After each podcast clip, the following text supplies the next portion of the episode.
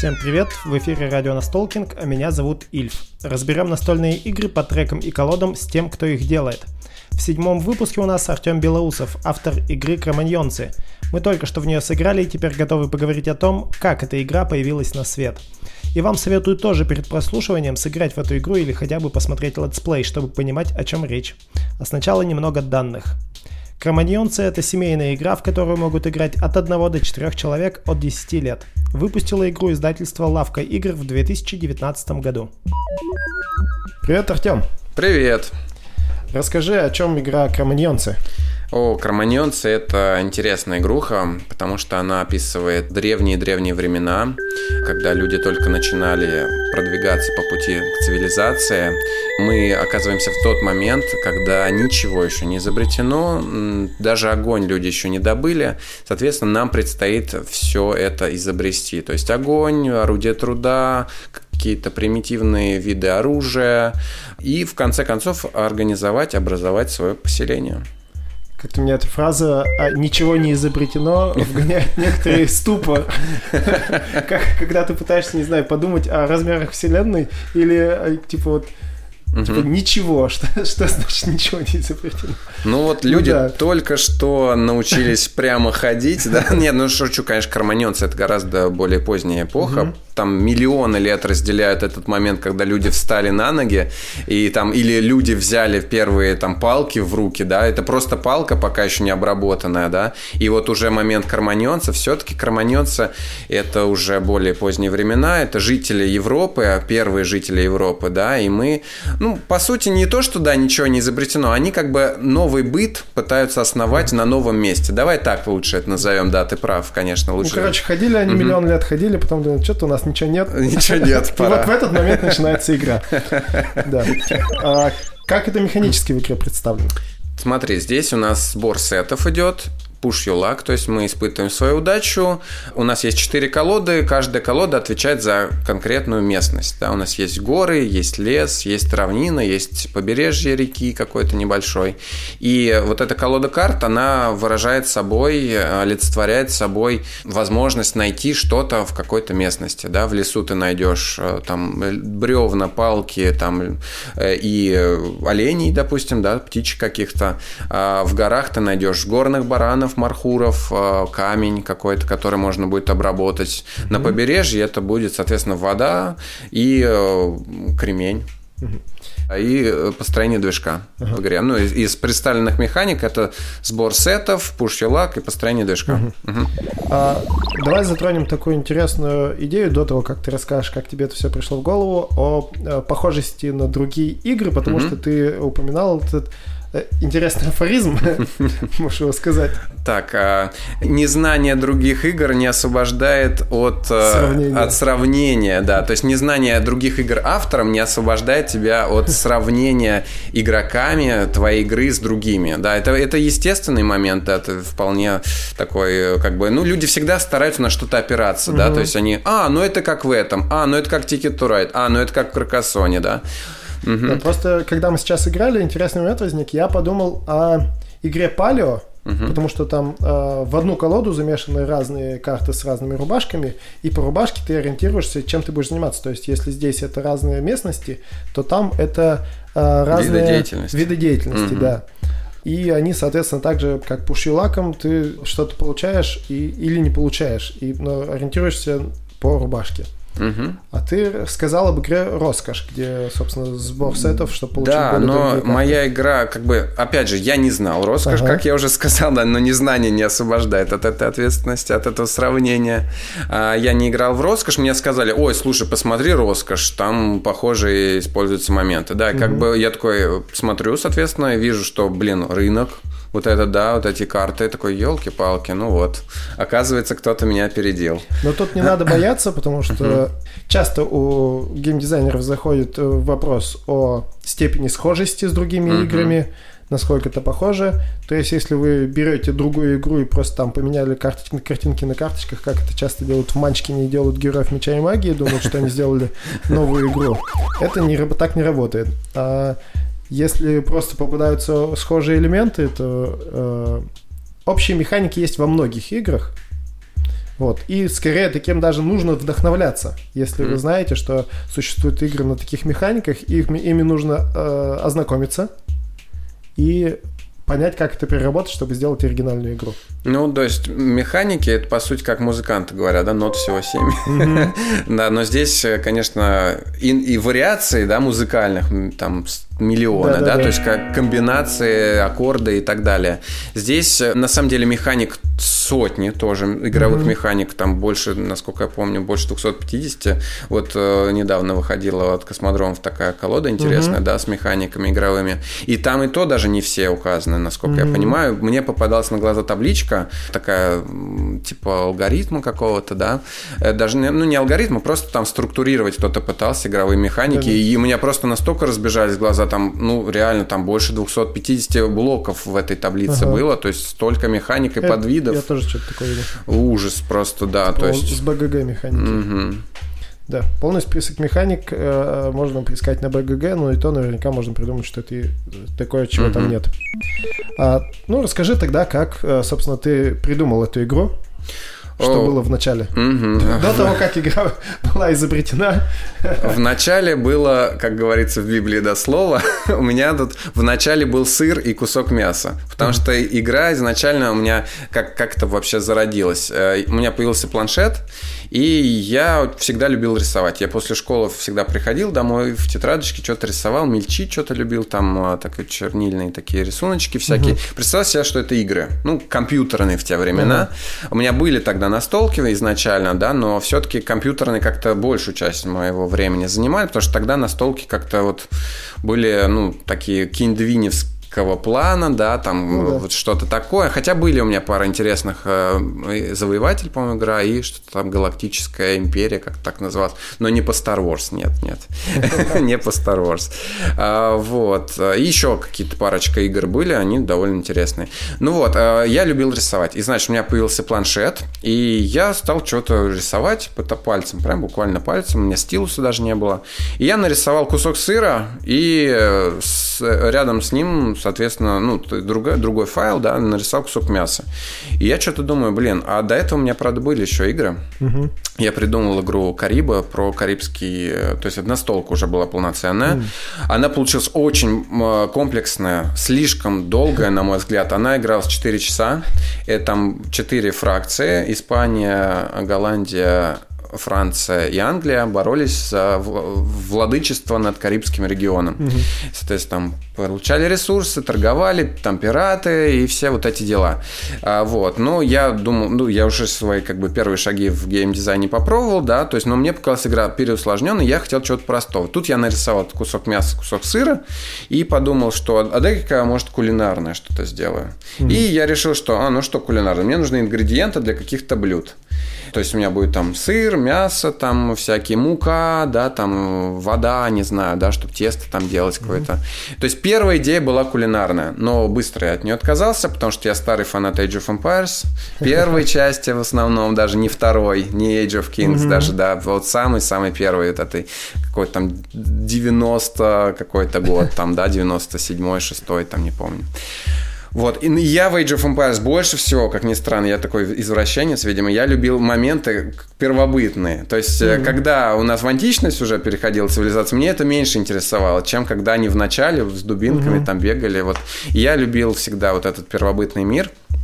Я подумал, а дай-ка я сделаю такой вот игру, в которой надо ингредиенты собирать для того, чтобы изобрести что-то. Изобрести вот очень важные вещи для зарождения цивилизации, которые облегчали быть людям, облегчали их охоту, облегчали их э, проживание в каких-то территориях, да, это какие-то жилища.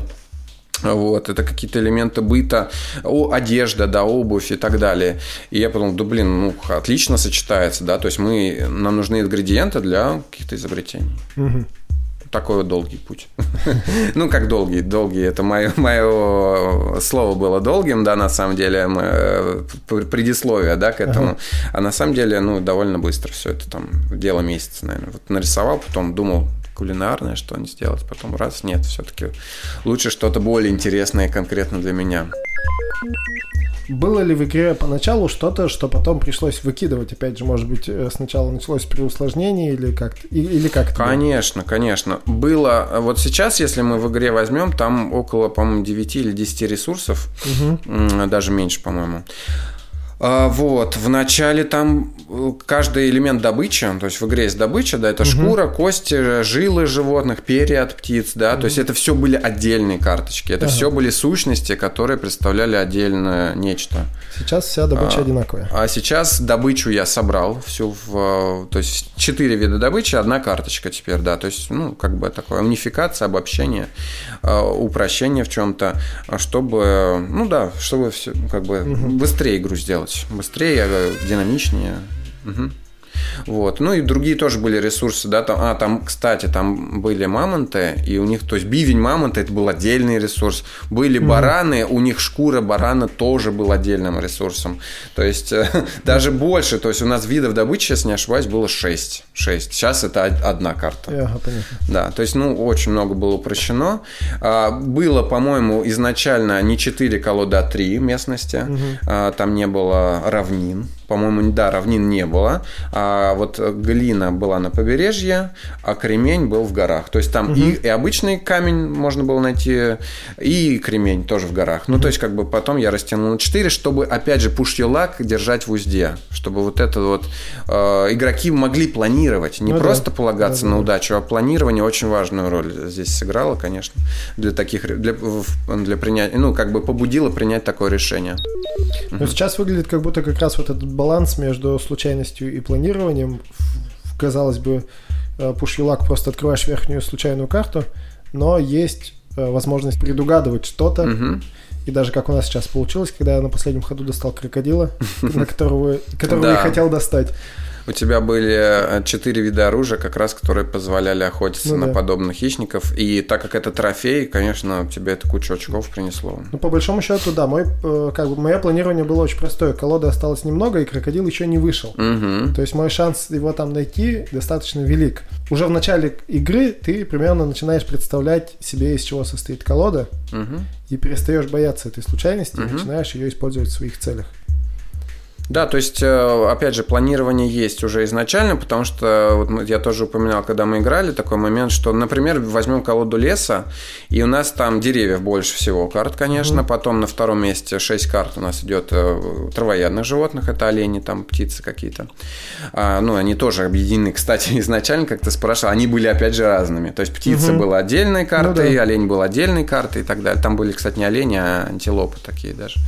Соответственно, есть такой механизм в игре, а, то есть, э, если тебе досталось травоядное животное, ты его не забираешь на руку, и если ты его отпускаешь на волю, то есть ты не охотишься угу. на него, то ты очки действия не теряешь. По сути, ты в любом случае дерево, которое ты хотел взять, ты его получишь. Угу. Если только там хищник какой-то не придет, и то даже хищник, если тебе попадется, он в каждой колоде, он есть один хищник, соответственно, там волк у нас в лесу, ты его, ну, как бы отпугнешь каким-то ресурсом, сбросишь с руки, а потом все равно дерево возьмешь. То есть ты в любом случае как бы знаешь, что ты получишь дерево в данном случае. А вот это интересный момент, потому что э, у тебя вход э, в среднем это обычно это 2 очка действия. И тут получается, что это тот момент, который, может быть, мне кажется, сложен новичкам. Твое действие, по большому счету, не открыть карту, а сделать, э, собственно, результативное действие. То есть mm-hmm. ты открываешь карту, если там хищник, которого ты не можешь победить, или uh-huh. травоядное животное, которое ты не можешь победить, то это не действие. Uh-huh. Вот, а казалось а вот бы, это вроде... трудно усваивается. Да, потому что кажется, что действие это uh-huh. открыть карту. Uh-huh. А на самом деле нет. Ты открываешь карту и думаешь, можешь ты если Взаимо... ее себе, как да, бы, да. Позаимодействовать, забрать ее себе, получить с нее какой-то э, результат. Да, может быть, это вот, вот к казуальным это... игрокам, возможно, это действительно у них не сразу сводится. Не но, сразу при, сводится. но при этом это уменьшает сложность в том плане, что если бы ты открыл карту, а там хищник, и ты ничего не сделал, или там антилопа, mm-hmm. которую ты не смог... Ты потерял сделать, действие ты, просто. Ты потерял действие. То есть mm-hmm. эта игра бы затягивалась, и она mm-hmm. была бы сложнее, потому что меньше возможностей для планирования получается. Да, на тестах были такие моменты, что вот реально человек достает первым же действием хищника, Угу. Он потерял действие. И он потом решает, ну тогда я в другую колоду пойду. И там тоже хищник. Да. И он потерял вообще свой ход. И вот чтобы это убрать, конечно же, были приняты такие решения, чтобы игроки не теряли свои очки действия, конечно, ну, потому что, ну, сам понимаешь. Ну, вот это, мне кажется, довольно нестандартное такое решение. И интересно, что действие — это не как бы не физическое взаимодействие с компонентом, да, там как выставление рабочего или потянуть карту. Это результат от действия получается. Благодарю. Да, это прям интересно. Балансировкой вот это вот всех колод, этим ты сам занимался? А, я по, как бы по складу ума такой гуманитарий, да, эмпирик, uh-huh. то есть, соответственно, очень много тестов было. То есть я опирался больше не на математику, а на количество тестов и свое восприятие игры. То есть я смотрю, вот играется так, не устраивает что-то, значит, нужно вот примерно вот столько-то убрать. Угу. И, соответственно, таким вот выставлением, как будто я на, на весы что-то представлю, да, две чаши весов, только их не две, а, то, соответственно, ну, да, там да, 10 да. каких-то весов, да, и на каждой своя, свои чаши. Вот я такая, так, вот здесь надо убрать две, наверное, так, а вот здесь вот добавить одну, а вот тут вот хищников я распределю по четырем колодам по одной, по одному, потому что угу. изначально в лесу было аж три волка, не один.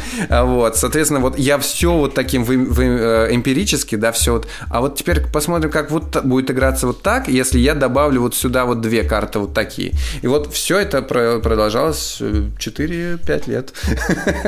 Да, то есть игра долго разрабатывалась, очень приходили ко мне друзья, а, просто я с людьми играл, там, предлагал, слушай, я вот разработчик, как бы, да, это потому что, почему как бы, потому что я тогда еще не, не издававшийся был товарищ, просто как пробовал свои силы в этом деле. Слушай, а, да, ты разрабатываешь игры, интересно, настольные, да. Ну, давай. И так с любыми, даже незнакомыми людьми, где-то можно было разложить игру и поиграть там, и послушать их мнение. Вот. Так, пять лет это было до того, ну, это, ты, это прям как, до, до, до, до того, как... По... Не, не, не, не совсем. Это прям до появления на полках магазинов. Ага. Да, то есть, э, ну, там, соответственно, активных тестов было три с половиной, наверное, года. Потом угу. там уже издательство подключилось. Я тоже параллельно тестировал угу. какие-то моменты, э, итерации, да, менялись, что-то добавлялось, что убиралось, переосмыслялось и так далее. Не было мысли о том, что, типа, если бы знать математику получше, то можно быстрее, было бы это все быстрее Можно было посчитать. бы быстрее. Но, знаешь, мне это было в удовольствие. Я получал кайф именно от угу. процесса разработки игры. Э, я прям просто кайфовал от этого. То есть мне вот это, а вот что, если вот это? И вот потом сыграть, и потом, блин, работает, вот эта фишка теперь работает, это так круто. Конечно, mm-hmm. если бы там математический склад ума, я бы, ну, очень вероятно, раньше бы к этому пришел. Mm-hmm. Но ничего, так, так что, как бы, у меня, мой конек, как я считаю, может быть, там, э, это фантазия. То есть, mm-hmm. как бы, просто чистая фантазия и вот эта энергия созидания. Вот я думаю, что это, это мое. Да, вот угу. такой момент. Э, я думаю, что у многих математиков с этим, наоборот, проблемы. То есть у них фантазия как бы сведена угу. к какому-то там минимуму, там, ну нет, я не хочу никого обидеть. Извините, математики, пожалуйста. Э, нет, конечно, есть универсалы люди, да, у кого-то это распределено там по характеристикам, да, если мы человека возьмем, да, как персонажа ролевой игры, какой-то РПГ, там да, у кого-то там статы эти там сбалансированы, у кого-то вообще на максимум какие-то там супер гении, да. Угу. Так что люди все разные, но как бы в большинстве своем, э, мне кажется, что вот, ну, я как бы беру тем, что фантазирую, очень угу. много фантазирую. Я Блин, это жесть какая-то, конечно, когда... То есть я придумываю игры чуть ли не каждый день, и приходится отсеивать, расставлять приоритеты, mm-hmm. вот это вот моя неуемная фантазия. Надо, конечно, держать в узде и уметь расставлять приоритеты, что вот моей основной задачей является. А тогда какая у тебя есть система по отсеиванию игр, если э, много идей отсеивается? Mm-hmm. И это на самом деле достаточно важно, потому что некоторые пытаются каждую свою идею воплотить. Ну, поначалу я так да. и делал, да. Но опыт уже приходит. Все-таки я, я вот Карибы, э, вот эту первую игруху, Ой, я даже не знаю, это, наверное, год 11 был. То есть угу. в 2011 году мне эта идея пришла. Конечно же, тогда я только-только пробовал играть в настолки современные. То есть я угу. прям вот в это хобби в 2011 году и, наверное, и пришел. Э, тогда первые мои игры были Шакал и Катан. И я в Карибах, конечно же, увидев шакала и катана, что-то пытался из них. Но там все-таки было переосмысление очень сильное этих механик. Я понимал, что шакал слишком рандомен, да, в своем угу. открывании тайлов. Мне хотелось это... И я уже почувствовал, блин, это мое, это реально мое. Я, я не просто э, копирую и вставляю, копировать, ставить, копипаст, угу. да, там нет. Э, я это как бы все-таки пере... очень сильно переосмысляю. Мне не нравилось то, что в катане тоже бросил кубики, блин, у тебя там ничего нет, не выпало, ну все, ты кукуешь, да, там, угу. то есть, опять же, огромный рандом, что там, что там. И я старался вот в своей первой игре этот рандом урезать. Конечно, у меня не было таких инструментов, как сейчас, да, в голове. А, что для этого нужно сделать? Но эмпирически, опять же, я все-таки прощупывал почту, почту, почву. Да. А как ты сейчас понимаешь, э, ну, если ты говоришь, что придумываешь каждый день, как ты сейчас понимаешь, что это вот нужно продолжать делать, а это можно выкинуть? Ну, тут уже действительно, наверное, опыт какой-то, да, там пресловутый пресловутая тема «я такой мудрый, опытный, бла-бла».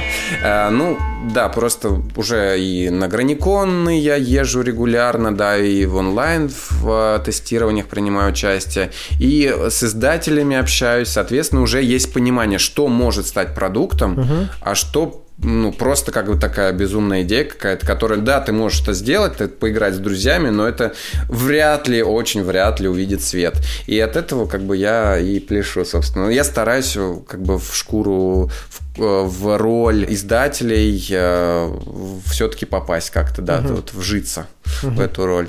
Э, и ви, увидеть свой проект их глазами. Ну, иначе просто как, как мы будем еще игры, соответственно, ну, свои да. э, издавать. Угу. Вернемся снова тогда к романьонцам. Угу. Когда игра попала в издательство? Угу. Что, э, на что в первую очередь обратил внимание издатель, э, что он стал менять, что-то, может быть, как-то балансировать или э, наоборот убирать или докручивать? Угу. Как игра менялась в издательстве? Я очень благодарен Лавке игр, э, потому что они сохранили как сеттинг, так и механики на 85%, наверное, угу. все, все, что было, оно осталось. Э, и добавлены были удобные моменты. Вот скоринга, например, да, шкала ПО довольно интересная интересная. Кстати, привет Артему Лису а, за его вот эту идею прикольную с а, полочками, вот, которые дают дополнительный ОД. Это угу. вот чисто вот его а, фишка. Ну, вот он, он предложил, и ребята из лавки согласились, что это классная идея, и мне тоже она очень понравилась. Помощь отстающему, да, угу. то есть игрок, если лидер вырывается вперед слишком далеко, а остальные игроки, кто, соответственно, не так высоко забрались по шкале, они получают дополнительные очки действия, угу. это прям прикольно. Не то, что это прям первый раз раз использовано там где-то, да, это понятно, что было, но здесь это очень уместно, очень уместно получилось. Вообще, в целом, доработкой занимался Денис Пластинин. Да, абсолютно верно. Я помню, Денису тоже... я конечно же, очень благодарен э, за его профессиональный взгляд, за оценку того, что стоит оставить, что немножечко подрихтовать. А они вот занимались еще свойствами карт, то есть, угу. да, жилище, конечно, оно дает, вот карты жилища, они дают расширение э, лимит карт на руке, да, то есть у нас 5 базово, а с каждым новым жилищем плюс один или даже плюс два э, места, ну, то есть на, на руке ты получаешь. Вот, вот по свойствам была большая работа проделана, переосмысление.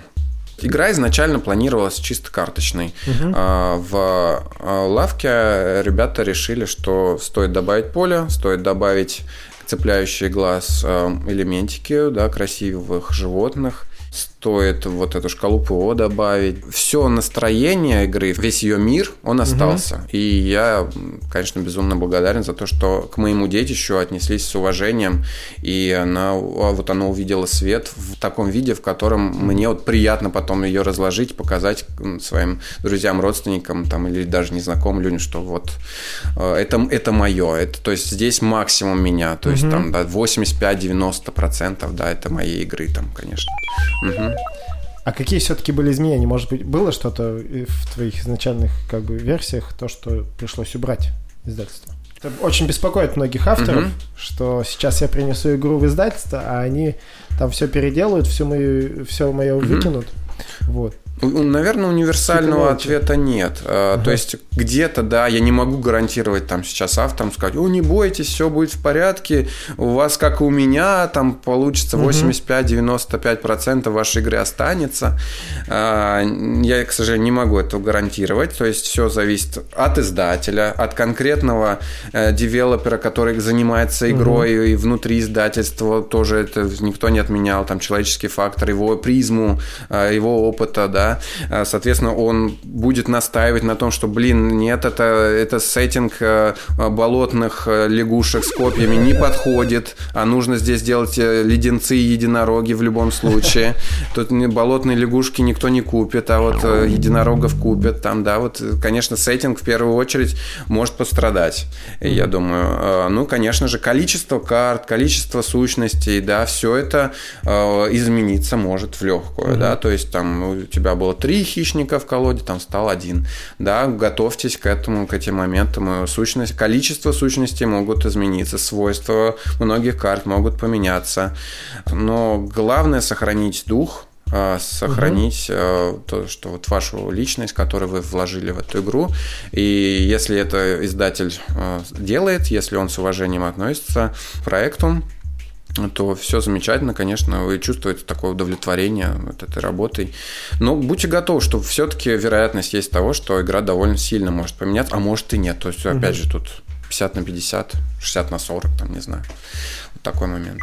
И тут очень важный момент, что понимание игры и понимание продукта, который угу. будет потом продаваться, это разные вещи. Да.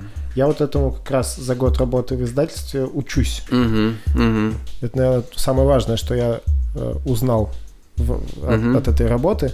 Угу. Это то, что продукт отличается от игры.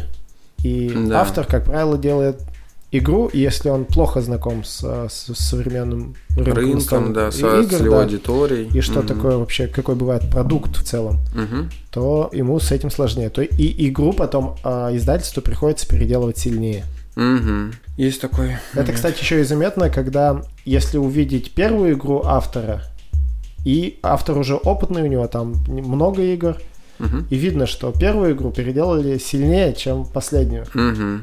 Угу. Вот. Просто потому что ну, сам, уже сам на... автор научился давать да. то, что издательству да, нужно. он уже знает подводные камни, угу. он уже знает возможные а, ошибки, да, он старается избегать многих моментов.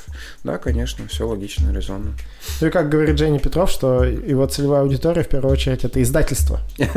То есть нужно знать не только то, что нужно игрокам, но и то, что нужно издательству от тебя. Ну, э, это да. То есть, чтобы все-таки проект увидел свет, очень важно, как я уже тоже упомянул, упоминал, вживаться в роль издателя. А, да, то есть э, видеть, ну, конечно, не хочется, продукт это, конечно, как-то... Плохо звучит. Плохо звучит, да, это не по-человечески, да, ага. это какой-то, ну, блин, мы такие все тут э, коммерсанты, да, такие хотим, ой, все, я сделаю сейчас проект, который будет продаваться там тиражами огромными, там и любой издатель его захочет. Но где душа тогда, да, то есть все-таки душа у игры должна быть, это не просто голый продукт, ну, да. это должна быть игра с душой, как вот, да, старый даже компьютер, компьютер компьютерные игрушки, да, то есть у них как бы чувствовалась душа. Вот угу. я очень люблю игру Knights and Merchants. Вот угу. в ней прям вот душа, она прям вот вот вот она, ты ее можешь чуть ли не потрогать. Сейчас игры какие-то вот во многом... Нет, есть, конечно, исключения, но многие игры бездушных продуктов вот именно. А хочется душ, душу, э, чтобы душа была чтобы душа была, и она занимала не последнее место. Но тут еще надо понимать, что само слово продукт, оно не такое страшное, ну, потому да, что мы быть, играем да. в настолки, нам настолки нравятся, нам кажется, что это весело угу. и здорово, угу. но почему-то мало кто помнит, что он при этом ее пошел в магазин и купил за деньги, то есть он, угу. собственно, сделал то, как товарно-рыночное отношение, да, он купил продукт, сыграл, в него ему понравилось, и он увидел в игре душу, если она ему там игра прям зашла и хорошо, хорошо играется. Вот. И как бы цель mm, автора да, в принципе, и издателя как стоит, раз сделать именно стоит. вот это. Да, но все, в то же время все-таки все в этот ключ не переводить, да, в эту э, коммерческую стезю, угу. да, то есть, чтобы все-таки это был творческий процесс, а не высчитывание, да, вот этих процентиков там, вот трам-пам-пам, да, хочется все-таки, чтобы игра имела душу яркую, такую яркую индивидуальность, да, вот как-то так. Большое спасибо за такой э, хороший рассказ об игре и много советов авторам. А, расскажи, во что бы им стоит поиграть, чтобы было понимание о том, угу. как делаются игры вообще. Угу. Ну, я, наверное, не буду сейчас упоминать о супер классических да, моментах. Там, если вы вообще там не знакомы с настольным миром, да, мы все-таки говорим больше о геймдизайнерах, угу. да, о разработчиках, об авторах. А, да, так, сейчас опустим на Ticket to Ride Carcassonne, допустим, да, вот эти вот э, пресловутые.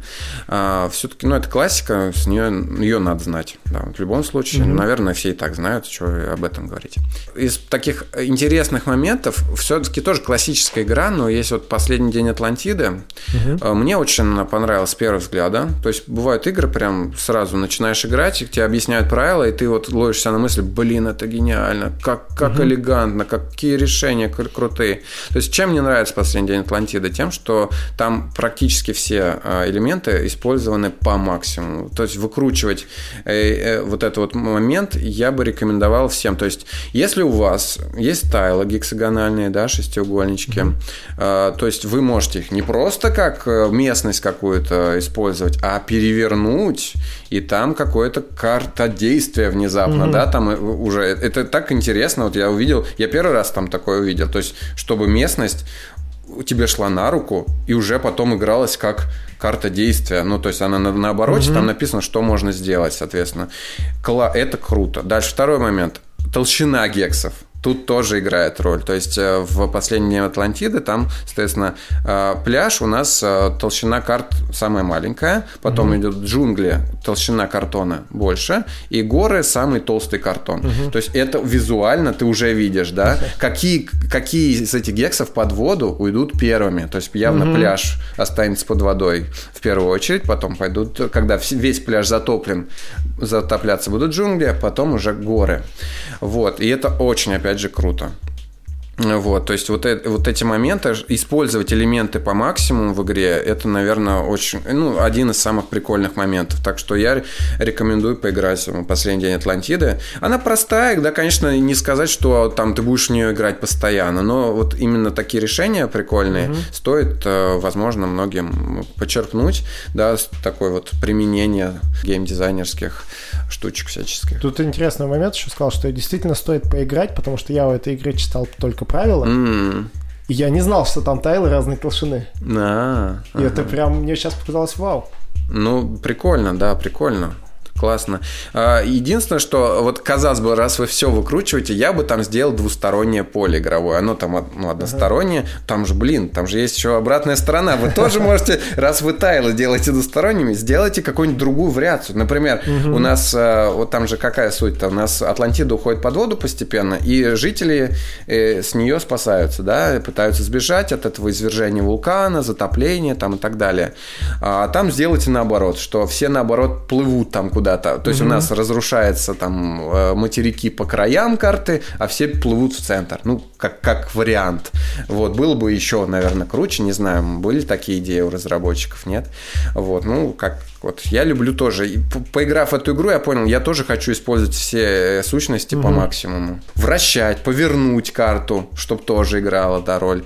Там наложить карту на другую карту каком-то процентном соотношении, угу. да, наполовину наложил карту на карту, соответственно, это один эффект, там на четверть другой эффект, боком третий эффект, ну, короче, вот все, все по максимуму использовать вот сущности, это круто. И это еще раз нас возвращает к разговору о том, что нужно издателям, потому что один из самых э, важных э, критериев угу. для издателя это реиграбельность игры. Угу. И, соответственно, даже вот второе поле, которое э, может отличаться и давать другой игровой uh-huh, опыт, uh-huh. если вы можете это сделать, сделайте. Mm, это да. будет по умолчанию плюсом. То есть, если э, издатель поиграл в вашу игру и все сразу понял, mm-hmm. он сейчас сразу же и скажет, что я второй да, раз в это играть не хочу, бы, зачем да, мне эта игра? Да. А вы ему говорите, а если перевернуть поле, то мы уже бежим не в эту сторону, вот а вообще вот все, это все уже интереснее. Издатель да. будет, С теми же механиками, с теми же элементами, но как будто другая игра и новый игровой опыт. И вот это уже приближает игру к продукту, потому что часть работы девелопера в издательстве в том, чтобы сделать из игры, которую второй раз неинтересно играть, сделать в ней реиграбельность. Угу. Старайтесь, если есть возможность, э, какую-то kill-фичу такую запилить да, в игре, угу. которая цеплять глаз будет, э, соответственно, и не, может быть не только глаз, да, а она всплывает, может быть, с раскрытием игры только, да, это kill feature. Такое тоже может быть. Хотя, наверное, kill feature это больше о визуале, а, вот, но все-таки фича это какой-то э, качество, да, угу. какой-то э, trait, да, э, все-таки может быть, наверное, не только о визуале, да, какой-то такой изюминка, короче, изюминка, да. да. Изюмин... изюминка в игре. Одна изюминка, отлично, две изюминки, прекрасно, три изюминки, Пакет гениально. Пакет изюма. Изюм, да, делаем изюм. Э, этот, э, да, джем, как он называется, да, э, с сухофруктами такой наборчик с орешками. Да. Большое спасибо, Артем. Спасибо, что пришел. Э, и надеюсь, да, мы спасибо, еще что пригласил. услышимся с новыми твоими играми. Да, я думаю, да. Пока-пока. В этом выпуске радио Настолкинг мы разговаривали с Артемом Белоусовым о его игре Кроманьонцы. Если наш разговор показался вам полезным, поддержите нас репостами.